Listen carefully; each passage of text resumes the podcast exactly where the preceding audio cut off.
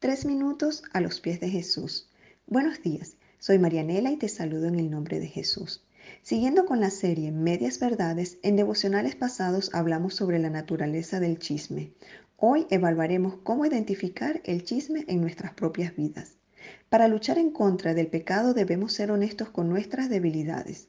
Somos pecadores aunque hemos sido regenerados y redimidos en Cristo, pero habitamos en un cuerpo que desea hacer el mal.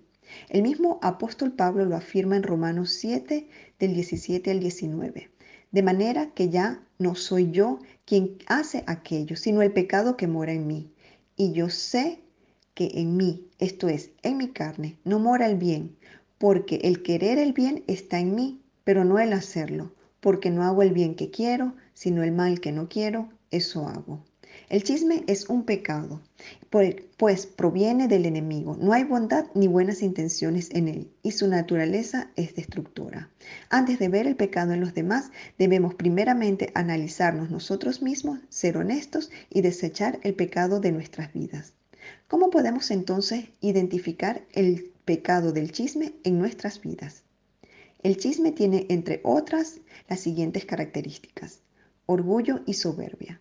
Al descubrir un secreto o murmurar contra alguien, demostramos creer ser mejores que esa persona. Salmo 101.5 dice, Al que solapadamente infama a su prójimo, yo lo destruiré. No sufriré al de ojos altaneros y de corazón vanidoso. Jueces y críticos. Una persona chismosa por lo general es juzgadora ante el pecado de los demás y acusa en su propia justicia a su prójimo. Santiago 4:11 12 dice, hermanos, no hablen mal unos de otros. Si alguien habla mal de su hermano o lo juzga, habla mal de la ley y la juzga. Y si juzgas la ley, ya no eres cumplidor de la ley, sino su juez. No hay más que un solo legislador y juez, aquel que puede salvar y destruir. Tú, en cambio, ¿quién eres para juzgar a tu prójimo? Ocioso. Primera de Timoteo 5:13 dice, y también aprenden a ser ociosas, andando de casa en casa, y no solamente ociosas, sino también chismosas y entremetidas, hablando lo que no deberían. No son confiables. Proverbios 11:13 dice, el que anda en chisme descubre el secreto, mas el de espíritu fiel lo guarda todo.